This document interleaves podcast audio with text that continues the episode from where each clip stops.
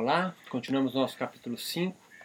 É, agora falando da aproximação entre o relaxamento no yoga com o samadhi, aquela experiência mística, aquela experiência transitória produzida no espaço de liminaridade, que produz, que advém com ela é, uma, um certo discernimento melhor da sua própria espiritualidade, do seu espírito. A gente chamou isso aí de alteridade, né? uma distinção espiritual maior, de saber-se quem é. E da homeostase, aquele termo da fisiologia biomédica, é, com kaivalya, como uma resposta espiritual do yoga ao contexto social brasileiro em que os yogis brasileiros habitam. Tá? É, como argumentou Balsev, lembra em capítulo 2, é, podemos associar modernamente os kleshas, os clássicos obstáculos da vida espiritual plena no yoga, causa de um viver ignorante ou inconsciente ou alienado ou alienante, não somente ao estresse, mas a sentimentos e emoções específicas como desejo, medo e egoísmo.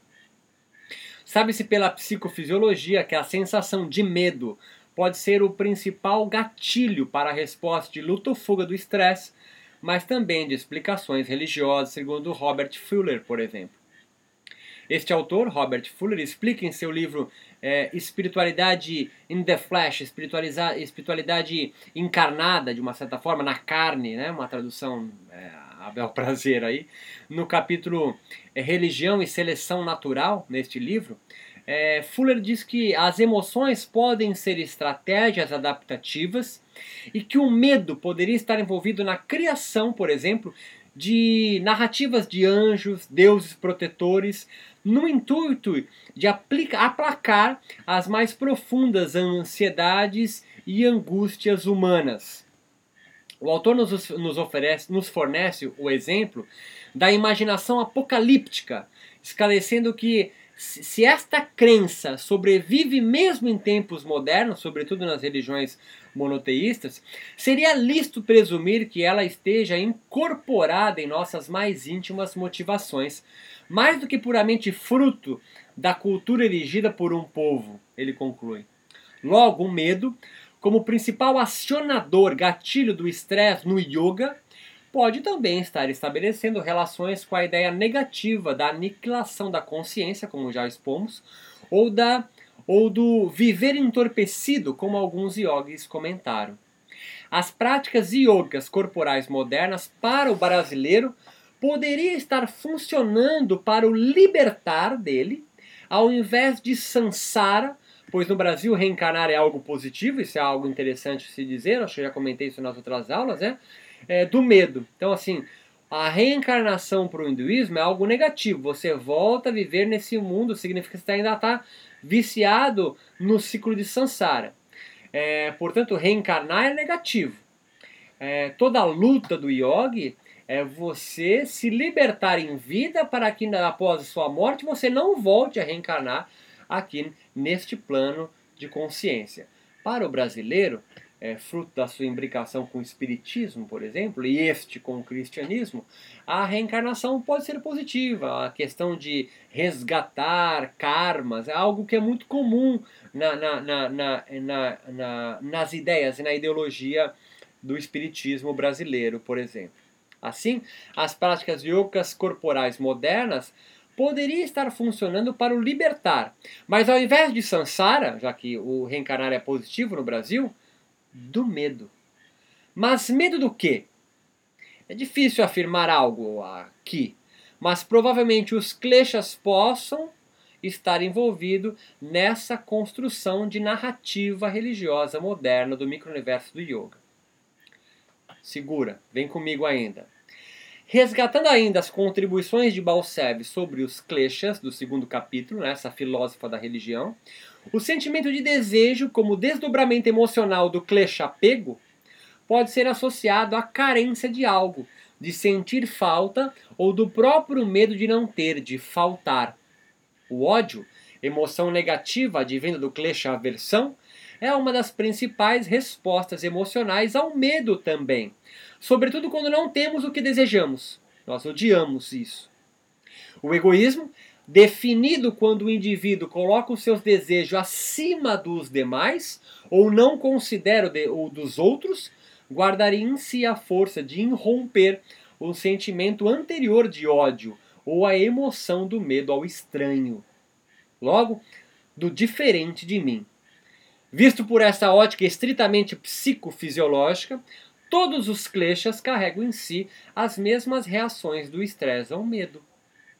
De estar constantemente em alerta, em prontidão para lutar ou fugir.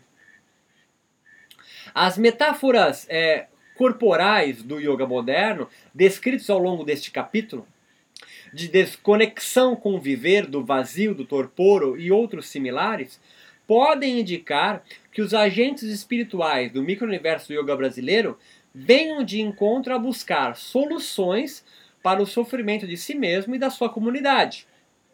Sobretudo da alienação ou ignorância de quem são e qual o papel que devem ocupar na sociedade e suas próprias vidas, consequentemente. Esse indivíduo social que vive com medo e em alerta, logo, se não carecesse de nada, não desejaria. E assim, sofreria bem menos os efeitos nefastos do medo desencadeador do estresse, do estresse klesha. Promotor, em última instância, da, entre aspas, extinção momentânea da consciência, do, entre aspas, estado de yoga, de yoga ou da alienação, como os yogis é, comentaram nas entrevistas. As práticas corporais do yoga a partir disso extrapolam os fins orgânicos, como eu venho comentando.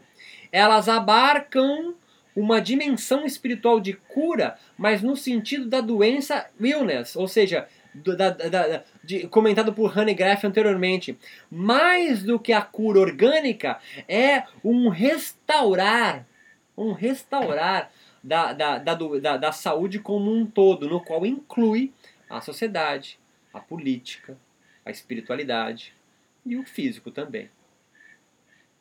Quando a cientista Osiris, né, a cientista que eu troquei o nome aqui, né, coloca que o principal motivo dos yogis com quem convive é não ser afetável pela sociedade moderna de consumo estressada, conjura os argumentos acima. Dito mais simples, a ignorância, Klesha mãe, pode manifestar-se no desejar o que não se tem ou estar socialmente despossuído de acesso a isso. Ela continua, é, é, é, é, moradora de São Paulo e pesquisadora de técnicas meditativas do yoga como terapia durante sua fala, cita um artigo científico sobre como a, a ansiedade é comum nos grandes centros urbanos brasileiros, como já comentamos.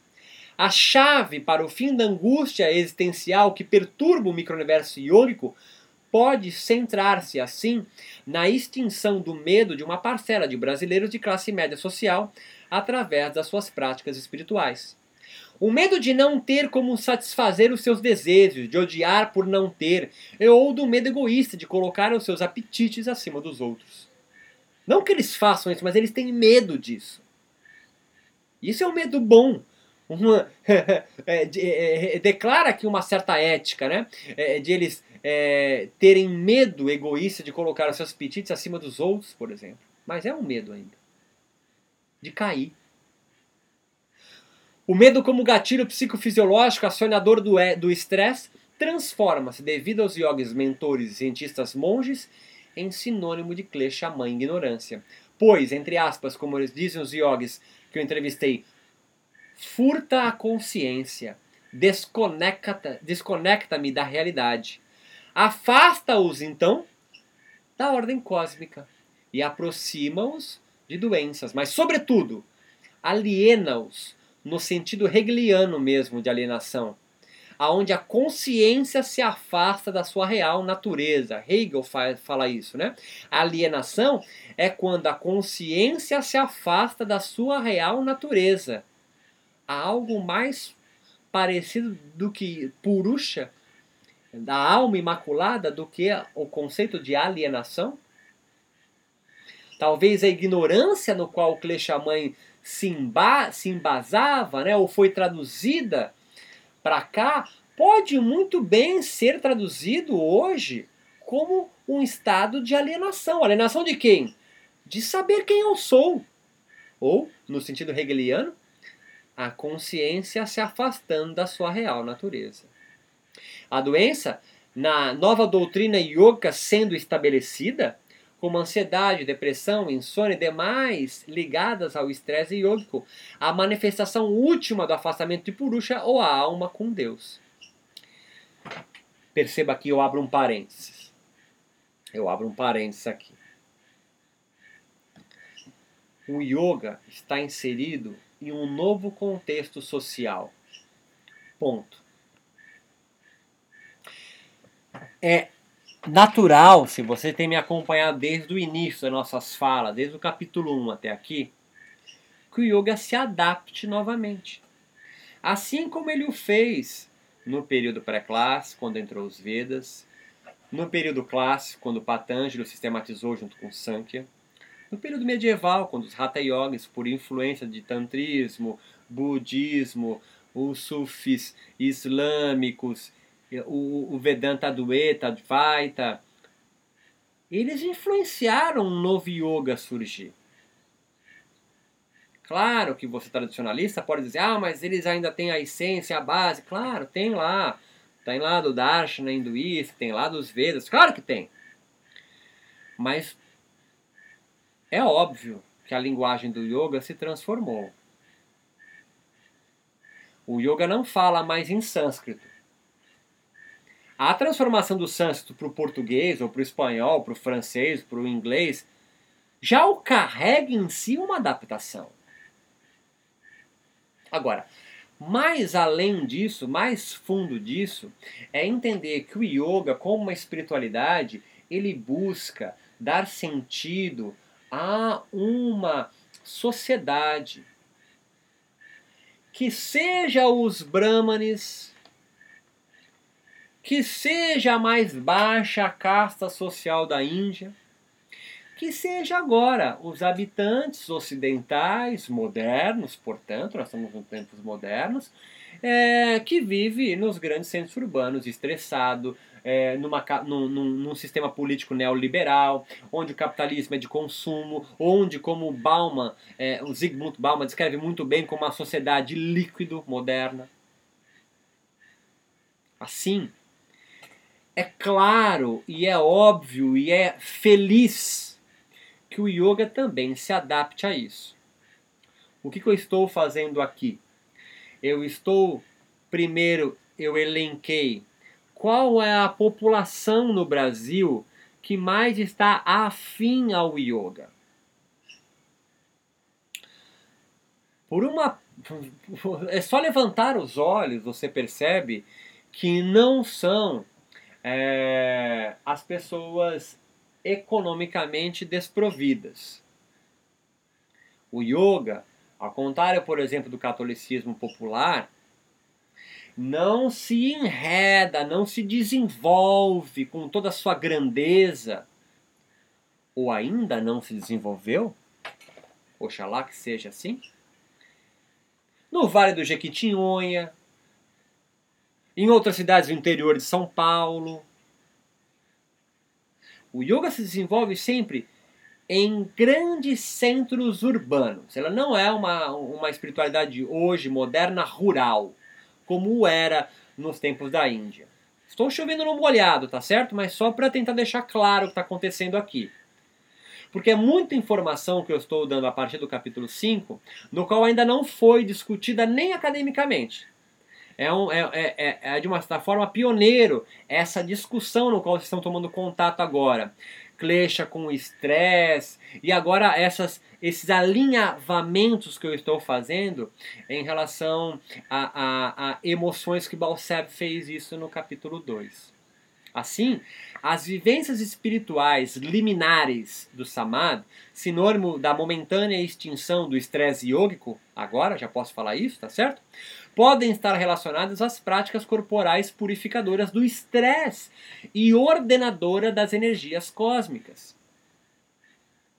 Havia, no entanto, havia de via, não de havia de H, mais segura, via mais segura para a promessa de purificação do klesha, estresse, logo, pode estar pautado no relaxamento conduzido em nível espiritual. Em suma, a dialética, o diálogo, a conversa, é simples. A experiência transitória do samadhi é central nas práticas yogicas, pois contrária à manifestação dos kleshas. Você não consegue experienciar o samadhi, aquela experiência liminar, transitória, religiosa, mística, se você estiver com o estresse yógico manifesto em você. Assim, o estresse é antagônico a samadhi. Assim como os kleshas são antagônicos ao samadhi. Ou seja, com os kleshas se manifestando em mim, o samadhi é mais distante. É na experiência do samadhi que eu vou tendo uma consciência melhor de mim mesmo. Vou me desalienando espiritualmente. Vou produzindo um termo que vem do sânscrito, viveka, um discernimento espiritual. E aí, neste momento, eu analiso quanto de apego, de aversão, de medo da morte, de orgulho, quanto ignorante eu estou de mim mesmo. Amarrei a ideia? Só que os kleshas hoje são sinônimos de estresse ou sinônimos ou produto e produtor. Mas sabe-se hoje, entende-se hoje, compreende-se hoje que o estresse dentro do micro-universo do yoga, ou seja, dentro da narrativa do yoga, do yoga popular, tá certo? Não estou falando do yoga erudito. Do yoga popular, do yoga do estúdio, do seu aluno de yoga que você vai dar aula amanhã, hoje. Para ele, o estresse é algo no qual o yoga vai retirar, vai remover, vai purificar, vai exorcizar dele. E talvez ele nem entenda o que é samadhi. Talvez ele ache que samadhi é aquele gostosinho do final da aula. E que seja. Mas se você conduz como professor ou como aluno é conduzido para esse gostosinho do final da aula, esse samadhi, e isso, o nome que você queira dar para isso, tá? Nós dar um samadhi, dá o nome que você quiser. Você retorne com uma consciência melhor de si mesmo, é isso. É isso. É isso. Assim, como a experiência do relaxamento somente manifesta-se na ausência do estresse ou do medo, seja ele nível fisiológico, psicológico ou social, mas no yoga agora também em nível espiritual. As obras do professor Hermógenes são ricas em construções espiritualizadas entre saúde, harmonia e salvação que buscamos elencar. No capítulo O que é curar-se do livro Yoga para Nervosos, Hermógenes evidencia um estado de perfeita harmonia alcançada alcançado pelo relaxamento obtido nas práticas corporais do yoga. Abre aspas. Não pretendo para você uma frustradora pseudocura. O que realmente lhe convém é cada vez uma dose maior de satividade, sattva. Aquele conceito significa algo que está em equilíbrio, está no equilíbrio de Raja e Tamas, produz Sattva. Tá viajando nessa ideia, volta para a aula no qual a gente especifica isso, esse conceito de Sattva. Em Sattva, no glossário do mesmo livro do Hermógenes, ele, ele, ele representa assim, Hermógenes, o que é Sattva, ou Sattva? O princípio de sabedoria, serenidade e santidade. Já vimos que Sattva simboliza também pautado nas escrituras antigas do yoga, uma experiência transitória de equilíbrio perfeito de comunhão com Deus, Ishvara. O conceito de sattva, portanto, pode ser compreendido metaforicamente a um equilíbrio das forças energéticas que governam os corpos suprassensíveis.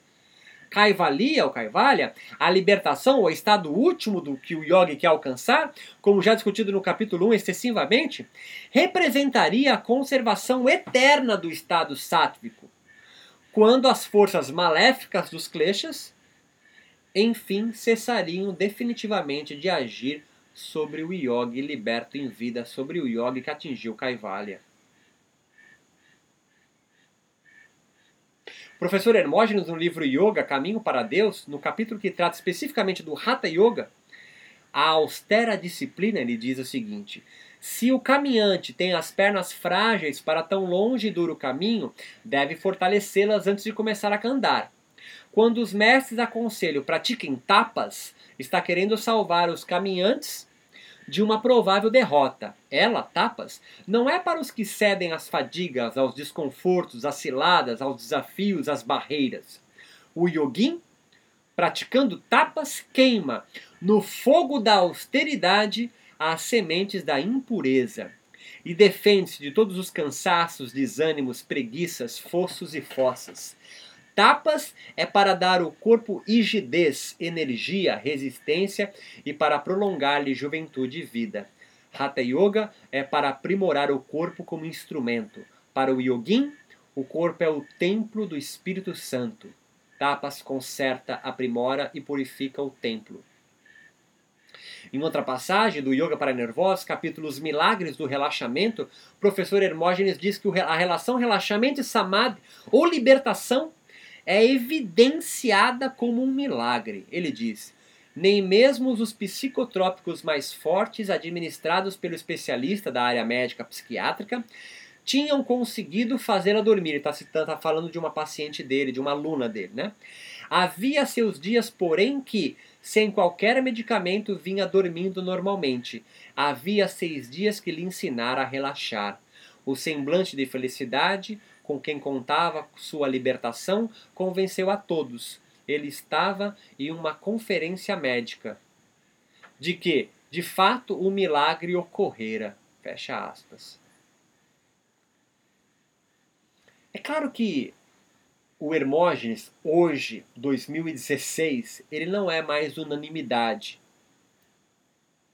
Ele tem importância, ele é respeitado, mas já há uma ala mais tradicionalista que é, é, já vem de tradições da Índia, do qual deslegitimam Hermógenes. É o exemplo do capoeirista da Bahia, Salvador, que vai para a Alemanha, onde tem lá alemães que praticam capoeira há 70 anos sem a visita de nenhum mestre. Compreende o que eu estou dizendo?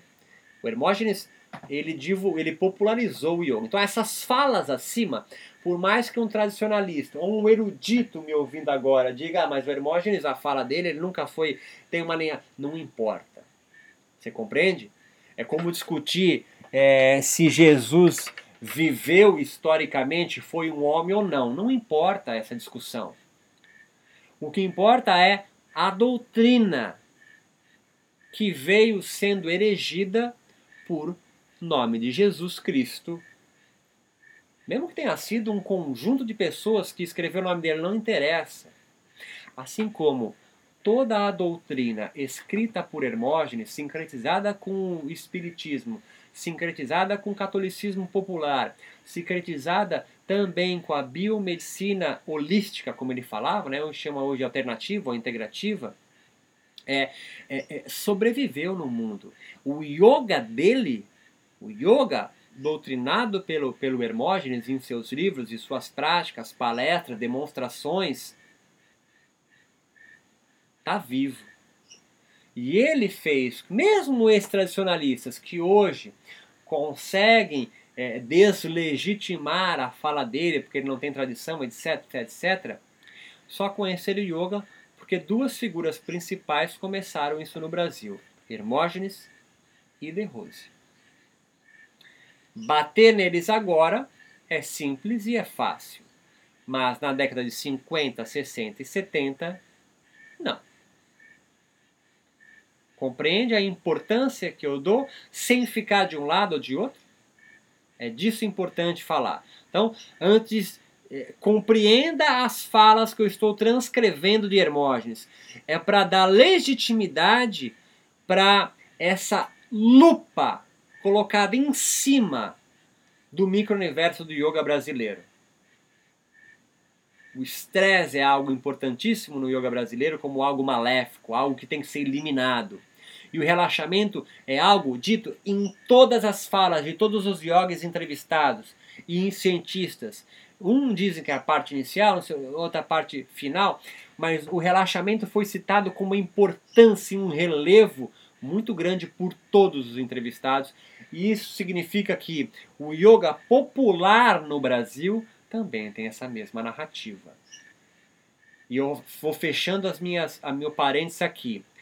Há uma narrativa no yoga do Brasil sendo erigida ou já erigida. Não importa que uma linhagem que venha da Índia deslegitime agora ela já foi erigida. vai se necessitar algumas décadas para que uma nova narrativa seja suplantada ou suplante esta, se é que conseguirá. Porque, a exemplo do, do cristianismo, do catolicismo no Brasil, já se passaram 500 anos.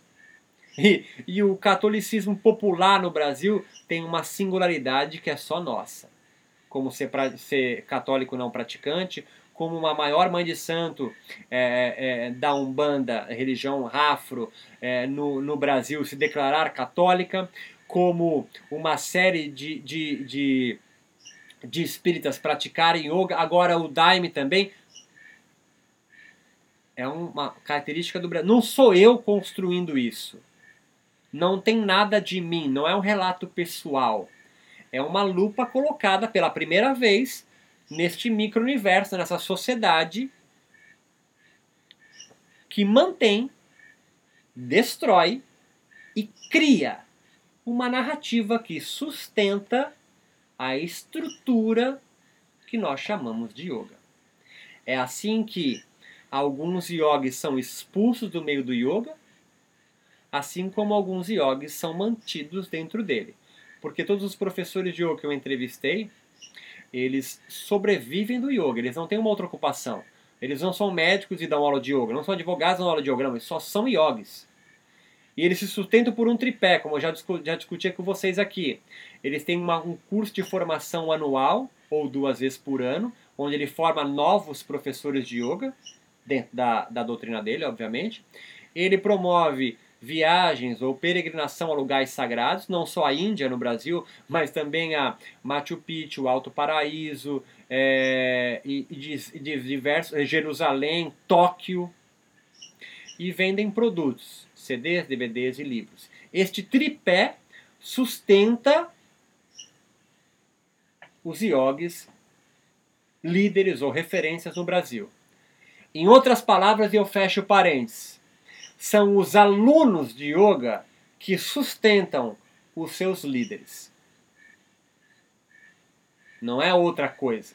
O Brasil, ao contrário, por exemplo, volto a citar novamente aqui o catolicismo, né? não é sustentado pelo Vaticano. Não há nenhuma corporificação ou organização no yoga, uma instituição do yoga na Índia que mantém líderes de yoga aqui. Até o Prem Baba tem a sua própria organização mantida por ele mesmo, na verdade, pelos seus discípulos. Já discutimos também que o estresse, em nível psicofisiológico é, e científico, né, desestabiliza o organismo, removendo-lhes a sua homeostase ideal, de um estado de equilíbrio dinâmico no jogo bioquímico que só tem fim na morte. O organismo passa a sua vida inteira se ajustando psicobiologicamente em uma eterna e vã luta por um estado de homeostase eterno, que não pode ser alcançado em vida. Talvez como fruto da ressignificação que a doutrina eh, e prática do yoga sofreu modernamente, Kaivalya, estado último do yoga, possa vir a ser sendo traduzido dentro de uma linguagem emprestada da fisiologia na conquista de um estado homeostático eterno e divino. Mas para isso se confirmar, seria necessário que o braço forte do hinduísmo, que percebe o yoga como darshana, ou literalmente um ponto de vista filosófico religioso, diminuísse a sua pressão legitimadora. Em outras palavras, seria preciso que a ortodoxia e o tradicionalismo se calasse e o hibridismo com sua permissividade sincrética, se revelasse com mais força, para que novas soluções religiosas surgissem. No Brasil, ao longo de décadas, esse panorama se fez novamente, se fez dominante. Além disso, o Brasil e seus problemas sociais podem estar servindo de diretriz para os líderes ou referências do yoga no Brasil identificarem outras as causas do sofrimento humano. Pô, Roberto, tô viajando. É simples. O yoga que eu estou descrevendo aqui desde o início, eu falo, é o yoga brasileiro. É o yoga no Brasil.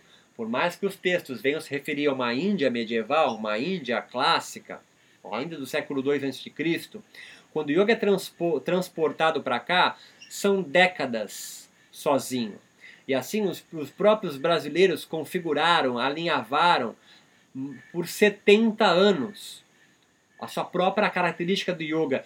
E quando não tem uma legitimidade vindo de uma força espiritual indiana para cá, quem que os yogis foram buscar para dar legitimidade? Claro, o catolicismo, claro, o espiritismo, mas sobretudo e muito mais a medicina. A fala e a doutrina descrita por Hermógenes, por exemplo, deixa, e por De Rose também, deixa muito claro a força da ciência biomédica na relação do yoga com a cura, do yoga com o corpo. Assim, o klesha foi se transformando em estresse, uma referência corporal. O samad foi se transformando num estado de relaxamento, num estado de estar zen, como se diz popularmente. E Kaivalya? Kaivalya pode estar vindo se configurar dentro de uma narrativa também corporal, também emprestada da ciência biomédica, Portanto, um estado Kaivalya aonde o estresse não se manifeste, klesha. Aonde samad, relaxamento, seja uma peça importante na prática do ritual do yoga. Assim, Kaivalya, aquele estado aonde utopicamente, idealmente, religiosamente falando, é um estado aonde eu não sofro mais, portanto, não há mais manifestação do estresse em mim sinônimo de klesha, o único estado corporal, psíquico, como referência, é o estado de homeostase, o mais próximo para essa nova narrativa construída no Brasil. Talvez o yoga, o yogi, esteja à procura de um estado de homeostase divina e eterna. respira. Próxima aula a gente entra no conceito de mal-estar, sofrimento e sintoma, com uma nova perspectiva sobre essa proposta do yoga, essa narrativa que eu vim costurando agora. Os conceitos eu vou elaborar na próxima aula, advém de um livro de um psicanalista brasileiro recentíssimo, aí estou falando 2015, Christian Dunker, um psicanalista e professor da USP em São Paulo, da Universidade de São Paulo, onde ele, descreve é, como é a sociedade brasileira atual, mas, sobretudo, qual é a causa do mal-estar do brasileiro? Qual é a causa do sofrimento? E quais são os sintomas que o brasileiro, deste mundo capitalista, neoliberal, de consumo e, sobretudo, trancado dentro dessa lógica de condomínio, no qual Christian Duque desenvolve, e eu já eu já puxei isso um pouquinho nas aulas anteriores, né? essa lógica do condomínio, ou seja, o, o brasileiro vem se fechando em muros para tentar construir uma sociedade ideal, a sociedade dos condomínios. Tá aí Alphaville em São Paulo, um condomínio ideal construído aí na década de 80 e 90 como que é, é, é, selecionando pessoas para ficar morando dentro no mundo ideal e formando um muro com guarita, com câmera, síndico, expulsando ou controlando ou dando carteirada ou verificando quem é que vai entrar nesse mundo ideal que eu construí. Talvez o yoga venha também trazendo uma resposta para esse mal-estar, sofrimento e sintoma refletido nessa lógica do condomínio que o brasileiro vive hoje, mas dentro da alteridade que nós discutimos na aula anterior, que é promovida pelas práticas do yoga. Talvez as, próprias, as próprias práticas do yoga que conduzem aquele estado liminar, que traz um conhecimento maior sobre mim mesmo, possa ter como objetivo construir uma realidade melhor onde eu viva e derruba, derrube os muros do da loja de condomínio. Claro que eu extrapolo aqui quase como um, apaixonado sobre yoga, mas talvez te, esteja aí uma busca, a busca de uma realidade onde não exista mais o estresse, a busca por uma realidade espiritual, uma realidade utópica, portanto, é, é no qual é, é, eu não sofra mais porque não tenha mais estresse e, portanto, as minhas práticas têm que ser antagônicas ao estresse. Portanto, as práticas de yoga me conduzam a esse relaxamento, mas já no nível espiritual. Não relaxamento no nível corporal, psíquico, mas o relaxamento no yoga ganha um status de espiritual. E qual é a, a, a busca a busca então última do yoga? É só o relaxar? É só é só se livrar do estresse? Não. Ele quer encontrar um estado psico, físico, social, mental e espiritual utópico, aonde o estresse não se manifeste mais e o relaxamento seja uma constante, aonde eu não me abale mais pelos pelas flutuações do estresse que causam titavrites. Qual é esse estado? A busca, talvez, por uma homeostase divina e eterna. A gente se encontra na próxima aula.